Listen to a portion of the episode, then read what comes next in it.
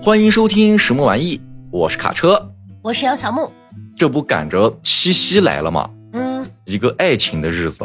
那我们这一期要说的书呢，也跟爱情相关，书名叫做《爱上德古拉小姐》。对，是一本很可爱的漫画书。哎，没错，这一次我们又要聊漫画。不光可爱，而且好甜呀！真的是像吃了一口蜂蜜的那种感觉，太甜了，甜的腻牙啊！甜是甜，我知道。怎么了？你沦陷了？有一点，嗯，反正这本书看的我就是那种春心荡漾啊！好家伙！其实这本书啊很小，也很短，是个漫画嘛，讲了一个吸血鬼和狼人的爱情故事。对，在我们的印象中，吸血鬼跟狼人好像在很多作品里都是一种敌对的角色。那在我们的这本书里呢？这个德古拉小姐和她的男朋友这位狼人先生，其实两个人也有很大的差别哦，种族就不一样嘛。对呀，他们在性格上其实差别也是蛮大的，但是让你看着就是那么的惹人疼爱的那种感觉。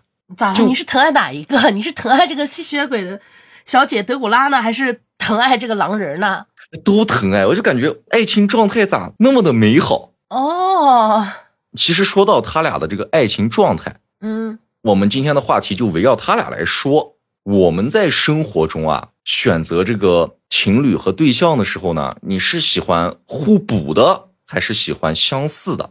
啊，这就牵扯到本期话题了，对吧？嗯。所以小伙伴们也可以答一答啊。我的话，我会选相似啊。哦。互补在我看没有那么重要。嗯。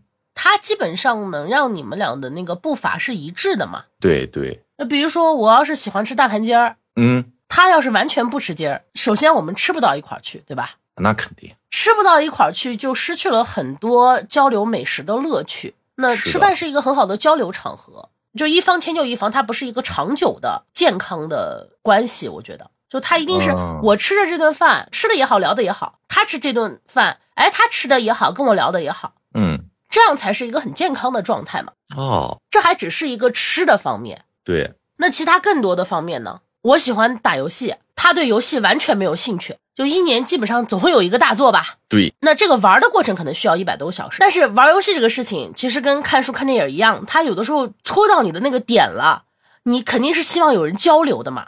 那肯定呀，跟他就没法交流，我们只能跟别人去交流。是，就这种对同一个东西的倾诉欲就消失了，在爱人的身上。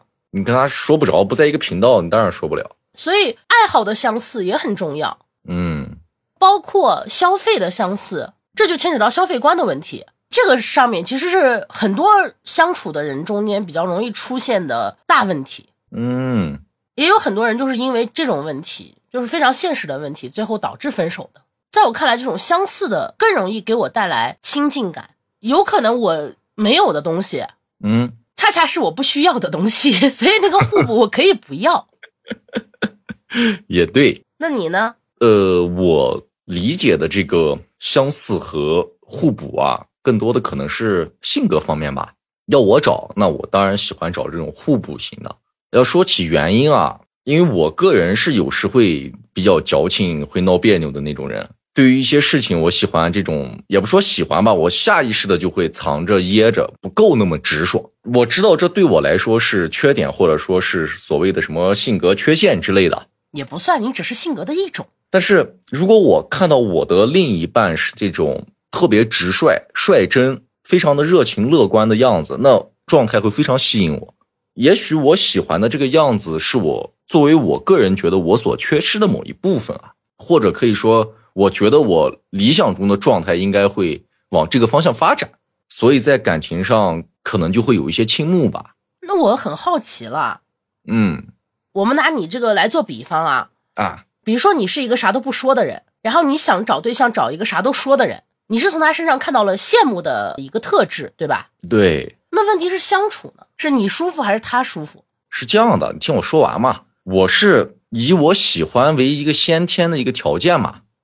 刚开始的这个感情的喜欢，可能更多的对于我而言是在一个这个所谓的新鲜感里面吧。我也是觉得，确实就像你刚说到的这种举例啊。就性格互补的这个过程中，其实是存在风险的，两人的感情磨合期会相对长的很多。就像你说的，比如说像这种情况，我们相处接触了一段时间以后，会发现我们两个人在处理同一件事儿，或者去面对同样的问题的时候，会有完全不同的方法，难免在生活中和这个交往的过程中会出现一些矛盾呀、摩擦呀、争吵。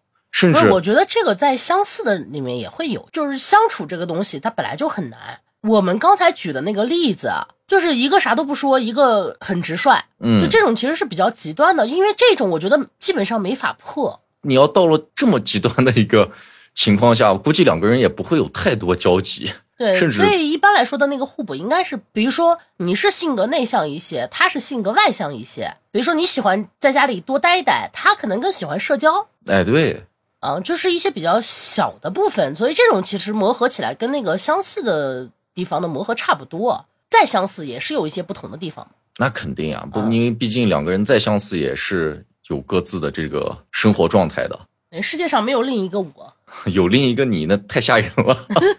不管是相似还是互补啊，在这种磨合的过程中，首先改变自己是一件很难的事儿。那你去改变别人，你更是想都不要去想。抛开我刚才说的这个，比如说刚开始的这种喜欢的新鲜感过后，嗯，接下来的这个磨合，实际上是一个互相经营、互相包容的一个漫长的过程。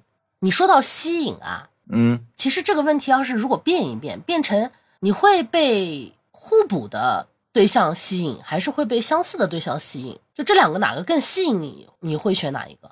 那换我，我肯定选前者呀。就还是选互补的？对，我还是选相似的。咱们说的这种相似呀、互补呀，其实都是从某一个方面来讲的，就是他可能在某一个点是跟你相似的，而且这个点特别戳你。其实我反而觉得有的时候这种契合和相似啊，至少对我个人而言啊，我会觉得好像缺少点儿激情。虽然放长眼来看，我感觉应该是舒服的，呃，是一个彼此更好交流或者更好相处的一种状态。可是我这个人并不是那么的老实，或者说心没那么静。昨天喜欢舒适了，明天哎，我喜欢这种不一样的，能给我带来新鲜感、碰撞出火花的。这来来回回没个定性，你知道吧？就让我觉得还不太适合去有一个特别稳定的一个感情过程。你这样的其实挺多的，也不是说不适合吧。我觉得这种类型可能更适合找一个跟你相同的类型，就就你们两两个互相折磨，对吧？就是有可能就是你你们需要的日子就是那种时而是平静的，时而给对方找点事儿，让彼此不舒服一下，也就是你所谓的刺激嘛。因为刺激这个东西它不可能是舒服的，所有的刺激都是突然的。互相折磨是吧？在这种折磨和平静中走下去是吧？对，一个萝卜一个坑儿嘛，所以你还是得找个相似的。我自己都受不了我自己。哎你说到这个，我突然想到一个问题。当然，这个问题我们现在不回答啊，我们可以一会儿再聊，因为我们还是得先聊会儿书嘛。可是这个也是其实跟书里面的内容是有关系的。我先把这个问题抛出来，大家可以想一想，如果是你，你会选择自己当伴侣吗？嗯，那我们先来介绍一下这本书，这是一本漫画书，书名叫《爱上德古拉小姐》，非常薄，里面都是一些恋爱的瞬间。那先介绍一下这个德古拉小姐，她是一个吸血鬼啊，已经活了很久了。在这个书封上介绍，她是一个外冷内热的优雅型吸血鬼。嗯但我实际看下来，他并没有外冷内热，我反倒觉得他有的时候有点傲娇，大部分的时候他没有显得特别冷。是的，男主呢是一个和吸血鬼基本上算是比较对立的这样的一个种族，就是狼人。那这个狼人小哥呢，该怎么说呢？长发飘飘，满脸胡渣，是吧？他是一个很老实的男人，我感觉，就在我看来，有点憨憨的那种感觉。其实对，有点哈士奇那味儿。还是其实二，那不是憨，哪个狗憨呢？松狮反正就有点那种憨憨的吧。其实也有点二呢。啊，是有的时候是有一些。这个书封上介绍这个狼人小哥的时候，用了一个词，我觉得跟他挺搭的，叫邋遢。啊，是有一些，对他看起来有点邋遢，就是胡子拉碴的，然后长头发也不感觉也不咋梳的那种。那这本漫画讲了个啥呢？就讲的是他们俩哎是怎么样认识的，然后认识之后呢，马上就确立了关系之后，两个人恋爱中的小细节，我们之后会跟大家分享啊。卡车也说了，他有点克这一对儿，就我觉得他们是时而甜，但有些地方也让我有点瘆得慌。嗯，因为这个德古拉和狼人本来就是对立关系嘛，是有一些细节让我感觉他们俩想搞死对方，有些地方我看着有点惊悚。我倒没有感觉。稍后我会给大家分享，但是更多的其实是甜。这次的本期话题，我们俩聊了这个互补啊、相似，是因为他们俩其实又有互补的地方，又有相似的地方。对，比如说他们俩全都是怪物，他们都不是正常的人类，这是他们比较相似的地方。他们俩不同的地方也非常多，造成了很多很有趣的冲突的那种画面，其实也蛮有趣的小闹剧。而且你还可以从中捕捉到他们个人的可爱的地方。嗯，补充一下这本书的一些细节啊，这本漫画呢是获得了美国的艾斯纳奖，是一个漫画的奖项。它的作者呢叫莎拉安徒生，果然叫安徒生的人都不简单呢。你可以这么理解哈。其实我在刚看到这本书，可能还没有看完，翻了几页的时候，你知道让我想到了一个咱们中国的传统作品嗯，《白蛇传》。为啥呢？第一反应就是，哎，这两个完全不同的跨物种爱情故事。那我哦印象里就会冒出这个许仙儿和白娘子的这个人蛇恋太。普通了，他跟狼人比太普通了。那当然，一个普通、很普通、很普通的人嘛，而且那个故事是悲剧嘛。也不一定算是悲剧，他最后升仙了嘛，这不是达到目的了吗？就是你要看从哪方面看，它是悲剧了。对于我们的这个德古拉小姐，是我完全没有想到的，你知道吧？就是我多少会觉得应该会有一些这个所谓的恐怖、暴力、血腥在里面。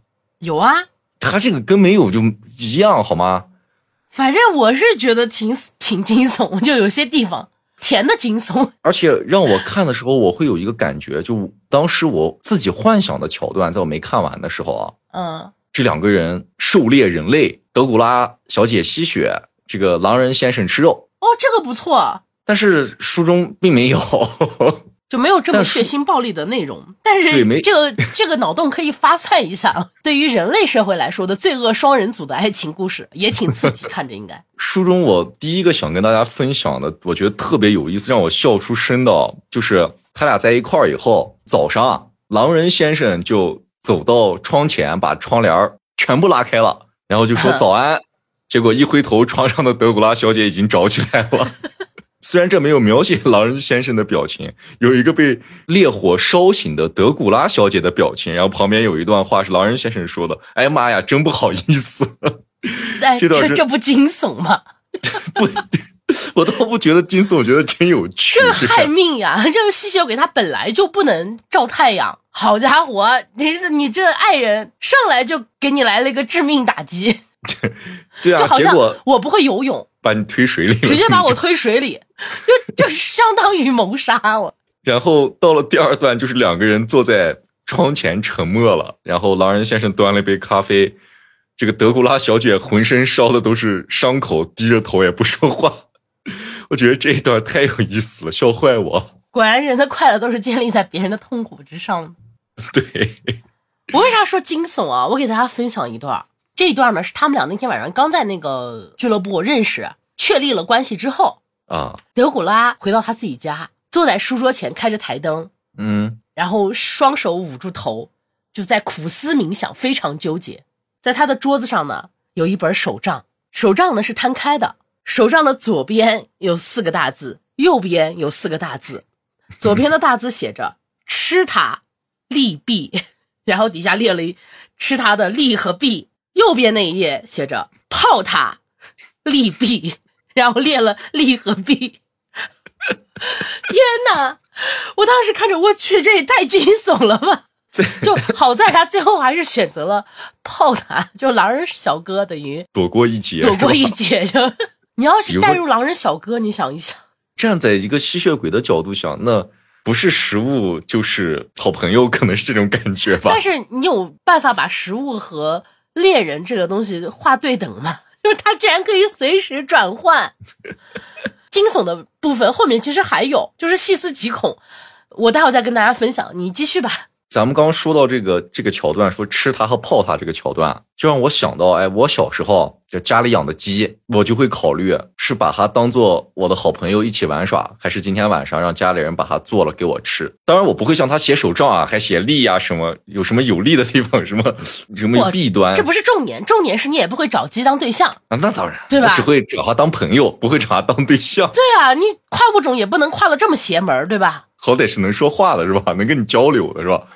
对，那我接下来要分享的这一段，其实按照这个目前的状态来看啊，还是有点惊悚的。就他俩在窗前聊天，嗯，狼人先生端着一杯热茶或者是热咖啡之类的东西，就说我们应该生个孩子。然后呢，这个德古拉小姐就一下把头抬起来了，瞪着眼睛就问狼人：“然后做晚饭吗？”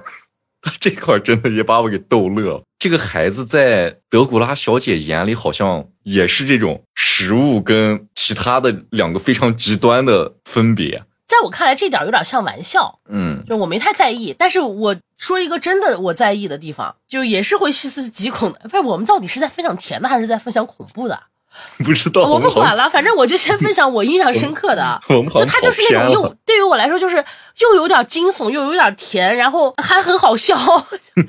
这个情节是这样，就是德古拉小姐拿出来一本笔记本，就手账本，哎，又跟手账有关系，然后就给这个呃狼哥看。这个手账本的名字叫《狩猎笔记》。打开之后，他就问德古拉小姐说：“哎，这是你的前任们吗？因为里面全记了一些名字，就是时间名字。”然后德古拉小姐说：“啊，不是的。”是我的遇难者们，他们全都被我吃了。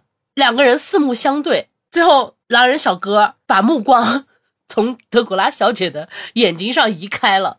最可笑的是，他后面有一幅画，这幅画占了一整面。德古拉小姐穿的特别漂亮的晚礼服，然后坐在一堆骷髅头上。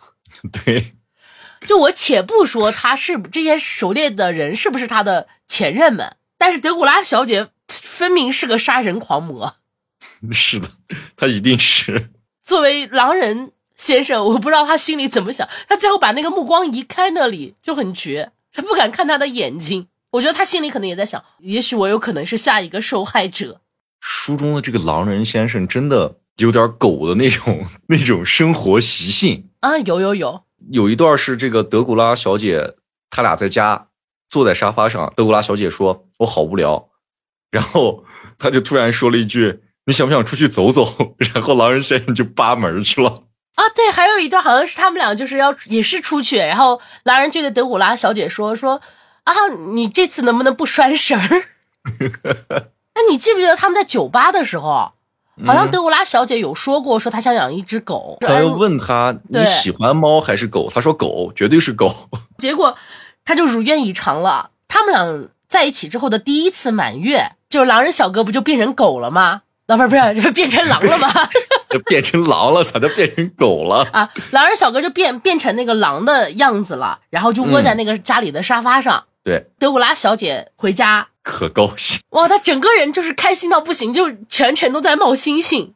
那我再分享一个甜一点的吧，但也很搞笑。狼人先生回到家里，然后德古拉小姐就送上了自己的吻，结果德古拉小姐就低头到一旁，不知道是吐吗还是消沉去了。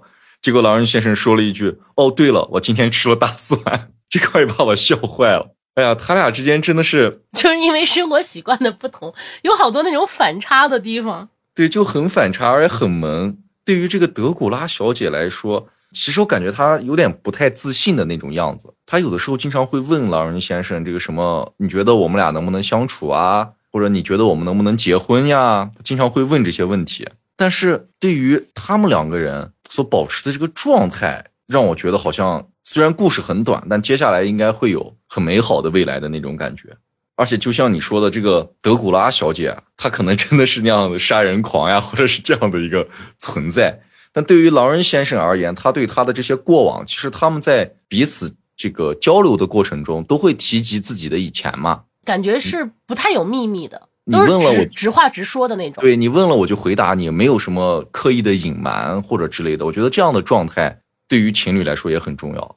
比如说那个德古拉，他不是变成素食主义者了吗？啊，对，他的素食主义者不是说不是说他不吃肉啊，他素食主义者是说他不杀人了。对，他开始喝那个嗯，就是血库里的血袋儿，然后他就有一次跟那个呃狼人小哥聊天嘛，就跟他讲，他变成那个素食主义者之前，有一个遇难者啊，就是说他不小心就是咬到了那个人的颈动脉，这个“不小心”这个词用的真的很好。然后他就开始慢慢的吸干那个人的血嘛。可是那一次他吸血的时候，他看到那个血就跟喷泉一样，噼里啪啦、哗啦啦的那种，他就没办法，他就只能把 受害者拖到浴缸里去。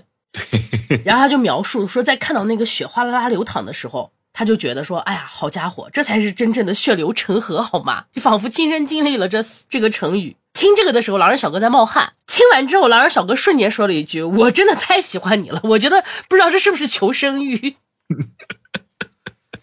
也许是真的喜欢。对，也许是真的喜欢，因为狼人也吃肉嘛，血丝拉乎的那种肉。在这之后，他们俩有一次一块去了墓地，狼人小哥就问德古拉小姐说：“啊，哎，你是不是认识里面的一些男人啊？”就指着这些墓碑这样说。然后德古拉小姐说：“啊，对，毕竟是我给他们安排的嘛。” 最可怕，我 的天哪！但这确实是很好笑。就 这个这个真的有点太可怕了。咋了？你也觉得有点惊悚了？那你还很想克呢？但是很想笑，就觉得嗯他俩真的太对，甜了他们是。又惊悚又好笑，就狼人先生在洗碗的时候，不是把手弄烂了嘛，流血了。结果那个德古拉小姐就冲过来以后，那样子一直盯着他流血的手在那看，他就一把把德古拉小姐推着脸就推开了，说：“你不要奇奇怪怪的。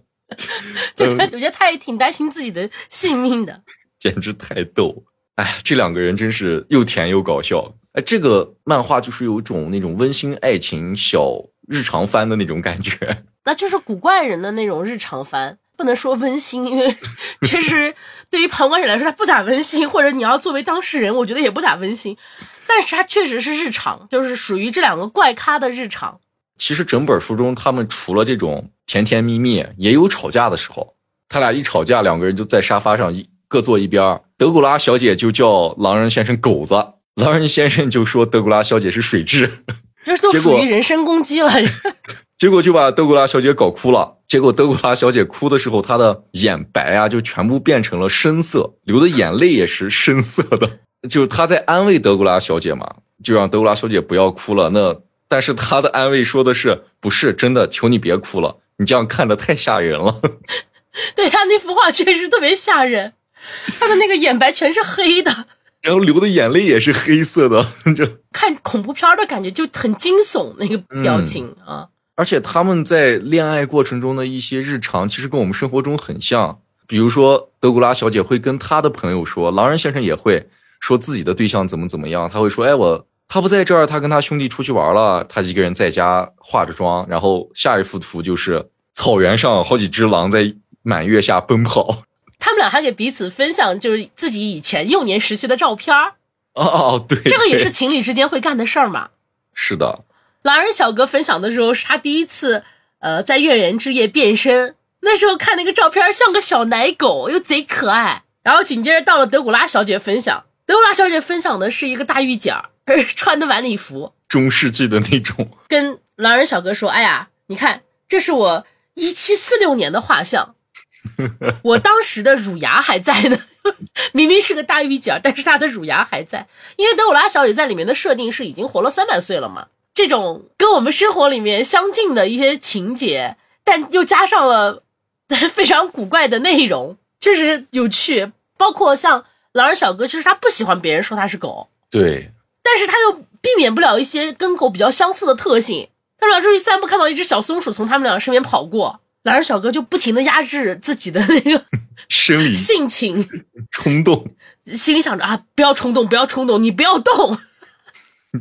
然后接接着画面一转，狼人小哥就转身追着那个松鼠而去了。最后再分享一个段落吧，嗯就是讲他们俩在一起看书，嗯，是刚开始在看《德古拉》这本书呢，可以说是最出名的一本吸血鬼的著作。然后在看这本书的时候，德古拉小姐就异常的兴奋，就那个表情，感觉非常的期待的那一种。这里就顺便给大家提一下，《德古拉》这本书啊，它的作者呢是叫伯拉姆斯托克。这本书算得上是吸血鬼的圣经了吧？嗯，可以这么说。它基本上算是世界名著的类型了，只不过它这个类型比较小众，改编成了很多的各种各样的形式的载体，比如说电影，像《惊情四百年》啊，那这本书是真实存在的，大家有兴趣可以读一读。他们俩还一起看过《夜访吸血鬼》，看这本书的时候呢，德古拉小姐和狼人也是依偎在一起一起看的。紧接着再看第三本书的时候，德古拉。笑着把狼人推开了，就是表示啊，这个太好笑了，看不下去的那种感觉。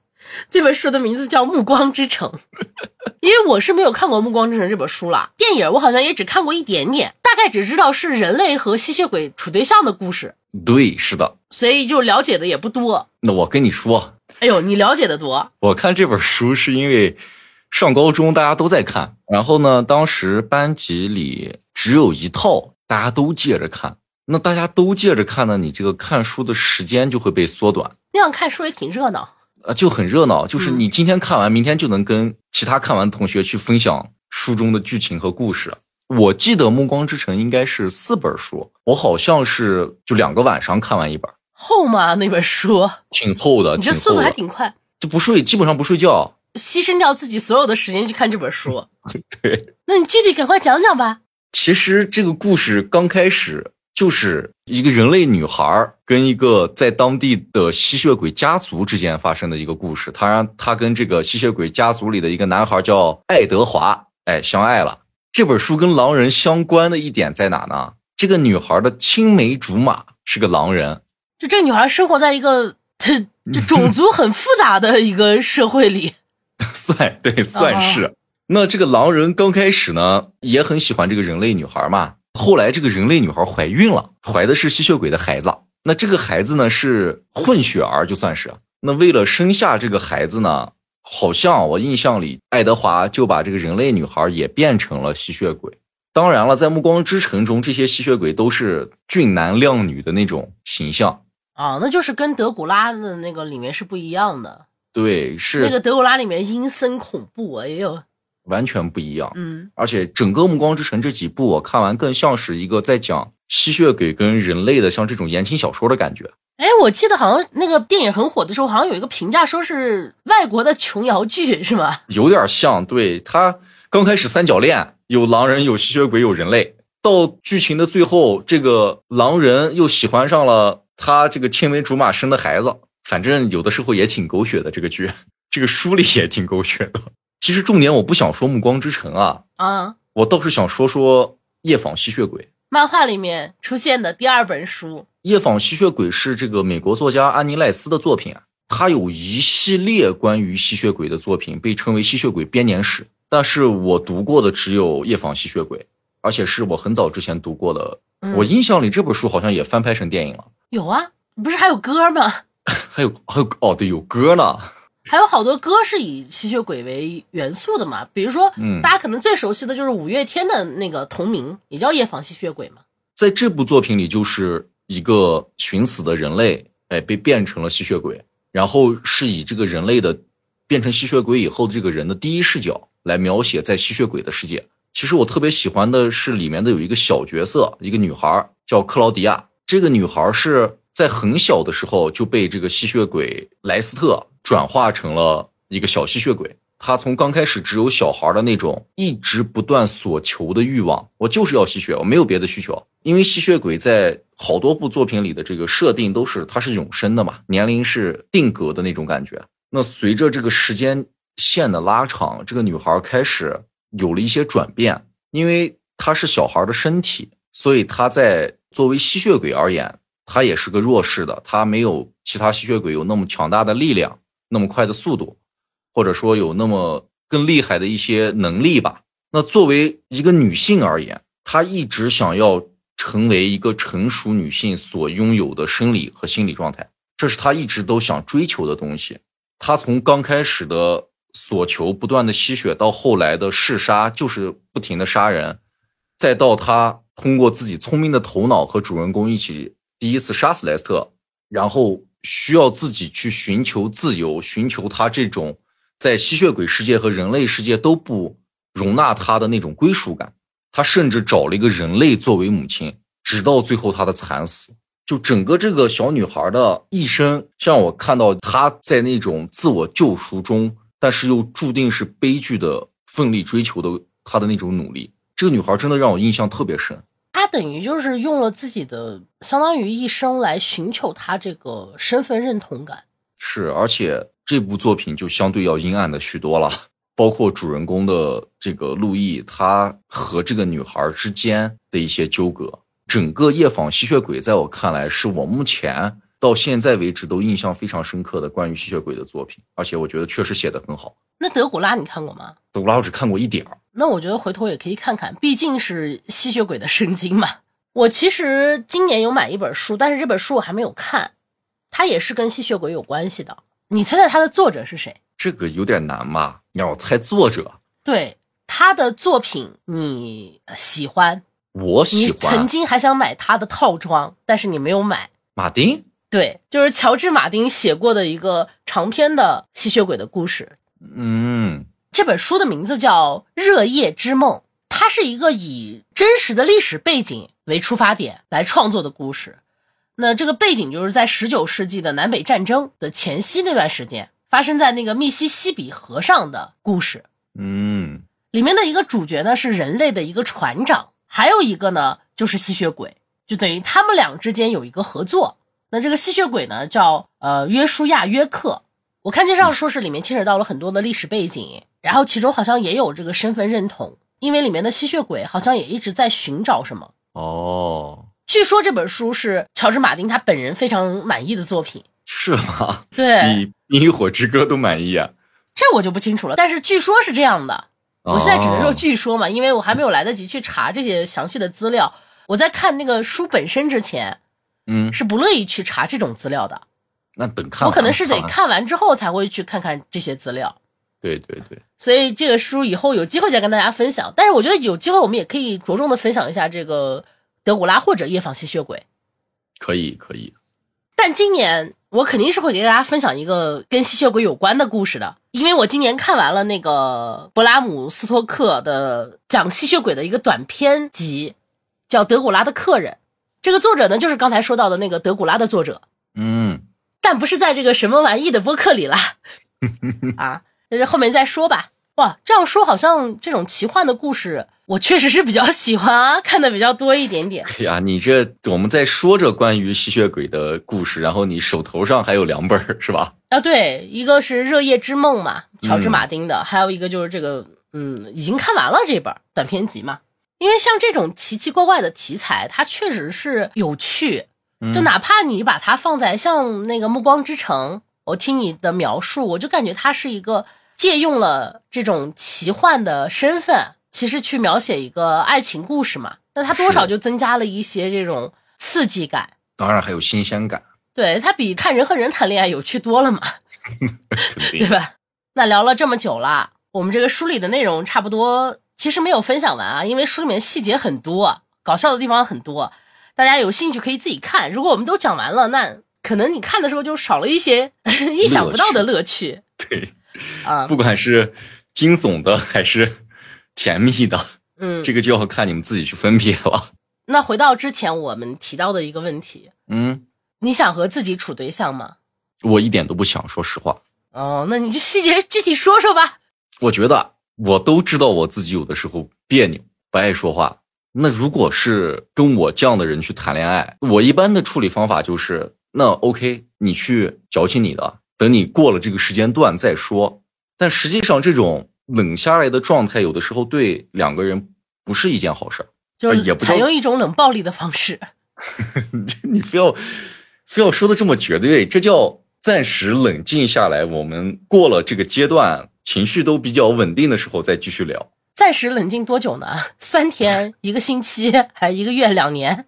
两年我可能都换两茬了，还冷的。对呀。就这是要看状态的，就比如说我今天晚上闹别扭了，那可能要到明天早上我才会说到这个事情。就是你不是那种会冷一星期、两星期的那种啊，不是说两个星期你爱干啥干啥去，不是那样的。但是其实我对于这种状态，看到我自己有的时候这样子，我是觉得不太好的，你知道吧？嗯，就我反而喜欢就是当时把这个情况我们俩说明白、说清楚。但是很多时候作为我个人的这种矫情的时候，你当时跟我说，我是听不进去的，你明白吧？就嗯我听到了，我嗯啊，好，我知道了。但实际上我根本就没有用心去思考这个问题。那这个问题实际上还是一个问题，没有去彻底的解决它。我看到我自己都是奇奇怪怪的，那我当然不希望跟我这样的人去谈恋爱。我更希希望遇到问题的时候，你把该说的说出来，或者痛痛快快的吵一架都行。把感情要在某一个时刻需要一定的释放，或者让这个状态在第一时间不要让它变味儿。这是你不想和自己处对象的第一个原因，嗯，还有其他原因吗？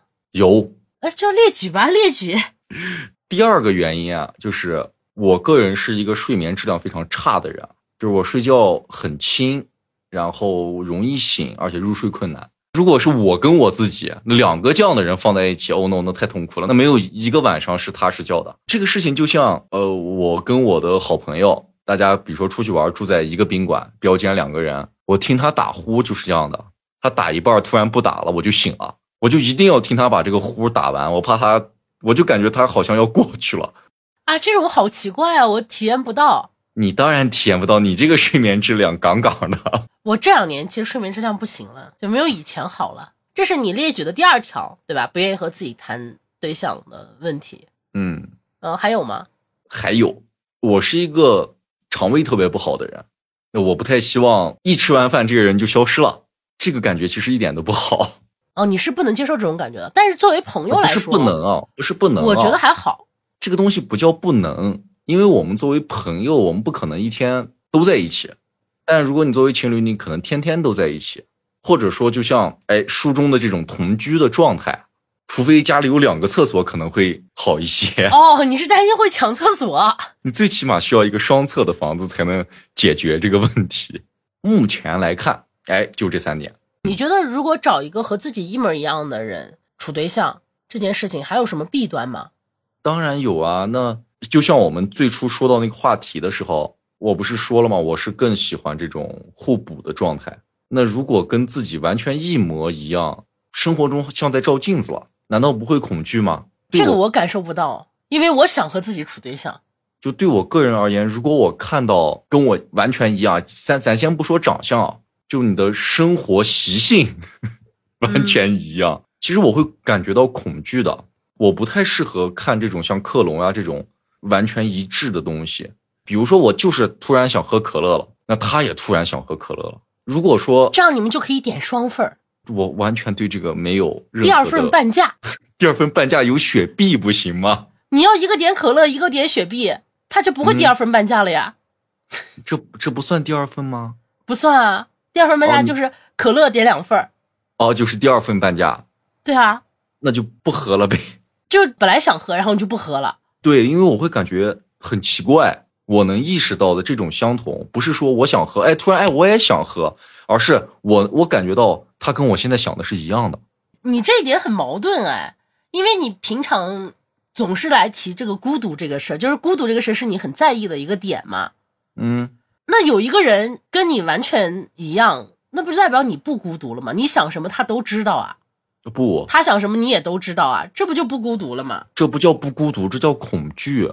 难道这种很矛？盾哎，你又希望别人理解你，你又不希望你们俩想的一样。因为你的这种一样是照镜子的，完全一样，这是不同的，这是完全不同的一个概念。我觉得就是，如果说啊，你理解我想的东西，在某一瞬间、某一个点，我觉得那当然舒服。但是如果你时时刻刻、无时无刻都在知道我在想什么，这是一种恐惧啊！我的镜像或者说我的影子活了。那如果我现在在想我要杀了他，那他想的是不是他也要杀了我，还是他要杀了他？我觉得这太太吓人了。我有点受不了这种纯镜像的那如果说他现在想我要杀了你，嗯，然后你也知道，对吧？对，那你是不是就可以去避免？你就知道哦，他要杀了我，我得注，我得小心他，比你不知道要安全一些吧？我为什么要跟一样的人谈恋爱？我走开，我不想跟这样跟我完全一样的人在一起，太吓人了。那我们换一种说法，嗯，现在的你，你觉得是一个合格的对象吗？就是我是一个很好的处对谈恋爱的人吗？我觉得不是，因为我之前也说到了嘛，就是因为我就像你，你给我的建议，找一个跟我一样作的人，嗯，我们俩相互折磨，对吧？其实这个状态不是一个合适的谈恋爱的状态。那按照我妈的说法，就是没玩够，心不定。这是老人给我的建议。你还没有到那个尽心想去以以谈恋爱为主，想成立家庭的那个状态里。嗯，那对我来说，我觉得说的也没有错，就因为我觉得你不是一个好的对象，对，我觉得我不是一个好的对象。是的，因为我的这种飘忽不定，如果对于一个正常的跟我谈恋爱的人来说，对他一定是折磨。我觉得这个问题是一个很好的认识自己的问题，有包括你对自己的认识，也有包括你是否对现在的自己满意。嗯对于我来说，我就是很乐意和自己谈恋爱，就我很想找一个像我自己这样的对象。嗯 他就像我说的，代表了两方面的问题，一方面是我对自己的认识，一方面是我对自己的认可。其实我也不是那种主动会去聊心事儿的那种人，但我属于那种只要遇到问题，我想的第一个问题是沟通，不是发脾气。所以首先这个是能给我带来安全感的，我这个处理问题的方式是一致的，这就导致大家所有的事情都可以拿出来沟通。嗯哪怕是心里的阴暗面也可以说出来，就大家都一样，谁也别嫌弃谁。另外一个，我就觉得不强求，这点也很好。就是我，我虽然喜欢，但我不一定要去拥有。我是觉得这种心态来处对象很好，因为首先不牵扯到我会，我想要去怎么怎么改变你。其次是大家能对对方的这个心理有一定的认识。我觉得这不代表说是不去尽力，就是我尽力了，但是效果没有达到，那我是认的。我不会想要去强求。咱们有句老话叫“强扭的瓜不甜”，对于我来说，这个强扭的瓜它甜不甜根本无所谓，我压根就不想去强扭，我可以不吃瓜，因为它这个强扭就牵扯到一个绝对性的改变嘛。我觉得这个首先绝对性的改变是挺不尊重人的，这种有点幼稚。我可能属于那种智性恋，就我喜欢嗯在恋爱中保持理智的状态。因为我是觉得这个世界上真的没啥特别大的事儿，但凡真的这个事儿特大，那就不是人力所能控制的。所以两个人在一起，我觉得重点就是在于沟通，然后处理事情，一起面对嘛。嗯那如果遇到困难，就能坐下来沟通，而不是坐下来吵架，把我们现在的问题列出来，看看解决方法有哪些。我觉得这个反而是让我觉得很浪漫的点 两个人一人拿一个手账打开开始记，啊。对，可以记，然后我们把这个方法，比如说，比如说现在我们俩遇到问题了。画一个思维导图。啊，对，这种事儿我觉得很浪漫的，就家里应该有个黑板，然后开始画思维导图，对，你看现在我们有有这个问题，那我们俩想办法二三四，有没有办法能解决它？对，解决方案出来。二三四是吧？对，方案 A、方案 B、方案 C，那我们第一步先做这个，第二步先做这个。你会觉得这可能有点不可思议，但你知道为啥我会觉得很浪漫吗？嗯首先，两个人处对象在遇到事情的时候，肯定是气愤的、生气的、带着情绪的，对吧？这是一定的，对，那如果我们能做到，我们为了让我们这段感情能够延续下去，我认真的对待这段感情，我能做到我放下这个情绪，去讨论我们面对这个情绪的、面对这个问题的时候的解决方法，难道不能证明我们很相爱吗？因为情绪永远是自私和个人的，这这不代表说我不要情绪这个东西，我觉得情绪也很重要，但是这个情绪要有适当的表达。就比如说嗯我、这个事情你做的让我很难过，那我就坦诚的告诉你，我现在因为你做了这个事情，我心里不太舒服。我不舒服的点在哪里？我为什么不舒服？我为什么有这样的情绪？是什么造成了我这样的情绪？我想和你去交流。那你同时也能告诉我，哦，原来你是在意这一点，那我知道了。我以后能不能避免这种方式？或者说我愿不愿意改？如果我不愿意改，那怎么能让让你更好受一些？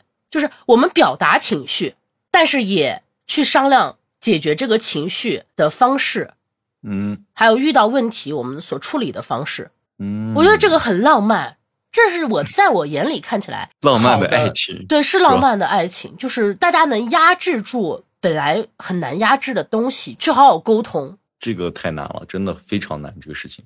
是，所以我至今也没有找到这样的人。就是我以前也经历过那种，就是把情绪放大，跟别人甩脸子那种。嗯后来处对象的时候遇到问题，可能刚开始我很生气，那我会要求，我会告诉对方，我说我我现在有点生气，我需要冷静一下。就我可能会定一个时间，就是一个小时以后，或者是明天，我们再来说这个事情。我现在得需要冷静一下，我会采用这样的方式。但是找到能跟你这种方式相同的人很难。有些人可能觉得我就喜欢猜，我就喜欢藏着掖着，我就喜欢琢磨不定。但我就是不喜欢这种的人。我喜欢你有什么来摆出来说，就再阴暗没关系，只要是真相，只要是真实的，再残酷都可以。所以我也想找一个智性恋了。那如果找不到，我觉得我自己在这方面很完美，我反正很满意。所以你说健康的爱情到底是什么呢？说真的，我现在其实是有点矛盾的，就是所谓健康的爱情，可能和大部分的情况下人所需要的那种感情的刺激是矛盾的。我觉得每一个人对所谓健康的爱情都有自己的定义吧。那可能像你这样的而言呢，需要这种相对理智的爱情；那有些人可能需要吵吵闹闹、打打闹闹的爱情。对每个人的状态可能不一样，有的人可能两个人吵一架，你一扭脸哈哈哈一笑，事情结束了。大家对于爱情的状态，跟你对个人的认识。和两个人之间的磨合中间有太多复杂的关系，这不是月老的红线把两个拴在一起就可以解决的问题。甚至拴在一起也不一定会有一个好结果。对，哎呀，不管怎么说，我们这期节目放出来的时候，大家可能已经过完七夕了。祝愿在今年之后的时间里，哎，小伙伴们能遇到自己合适的、喜欢的对象。遇到合适和喜欢的对象的小伙伴们，希望你们早生贵子，是吧？你在你在干嘛？是不是应该先结婚再生？催育吗？应该是早日步入婚姻的殿堂，哎，接下来才是早生贵子。哎，我方向弄反了，不好意思。我没有这个要求啊，小伙伴们，这是卡车自己的要求。我希望如果今年遇到了，哎，回来在我们这期视频底下还愿啊，然后把你的对象也拉来听，什么玩意？可以，我觉得特别好。哎，我还是希望我今年我能找到一个 我想要的智性恋。你加油吧！哎，但今年我已经不太指望了。说实话，明年你去年哎，明年明年也不太好，二五年吧。我希望二五年我能遇到我想要的智性恋对象。哦，那你加油！哎，祝你二五年成功哈！你赶快努力介绍一下。多出去认识一些男孩们。我认识的有几个是如此理智的，那可太难了。哦，算了算了，你你算了，你的朋友还是算了吧。那这期就到这里了，小伙伴们，会会了。再见，小伙伴。